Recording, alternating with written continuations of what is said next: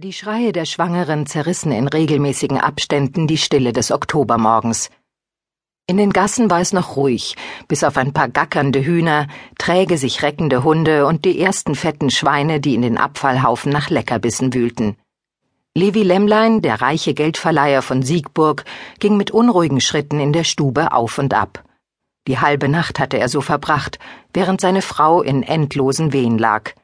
Zwei Nachbarinnen waren schon seit Stunden bei ihr und hatten ihn jedes Mal, wenn er zaghaft an der Schlafzimmertür klopfte, mit verkniffenen Mienen wieder weggescheucht.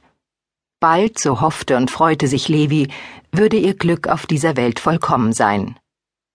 Gerade als Levi den fransenbesetzten Gebetsmantel für die Morgenandacht umlegen wollte, klopfte es. Mordechai, der betagte Hausdiener, der bisher in der Küche gesessen und fromme Sprüche geleiert hatte, schlurfte kopfschüttelnd zur Tür. Jetzt ist nicht die Stunde, schimpfte er mit hoher Greisenstimme durch das Fensterchen hinaus. Die Hausfrau kommt nieder. Ein Schreiben vom Rat, erklang es zurück. Mordechai tippelte in die Stube zurück und reichte seinem Herrn mit einer entschuldigenden Geste den Brief. Schon gut, murmelte Levi. Die städtische Obrigkeit konnte schließlich nicht wissen, dass er gerade Nachwuchs bekam. Vermutlich fragten sie wieder einmal nach einem Darlehen an, dabei hatten sie die letzten beiden noch nicht zurückgezahlt.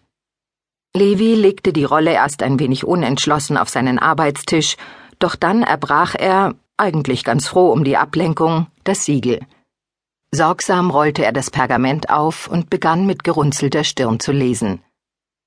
Levi Lämmlein verschwammen die Buchstaben vor den Augen. Ein neuer Judenschuldenerlass. Wie konnte das sein, nachdem Wenzel der geldgierige Mensch erst vor fünf Jahren genau dasselbe verfügt hatte?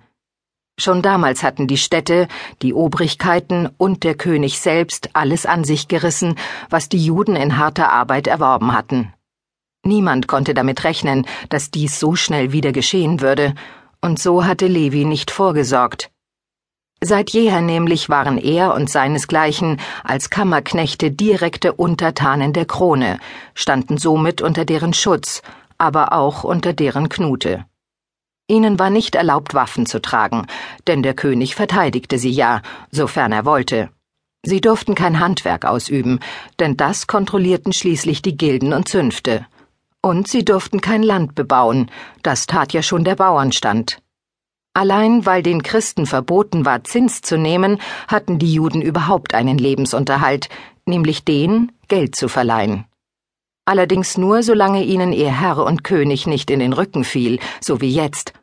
Brauchte er Kapital, holte er es sich eben von seinen Juden. Levi spürte, wie er zu zittern begann.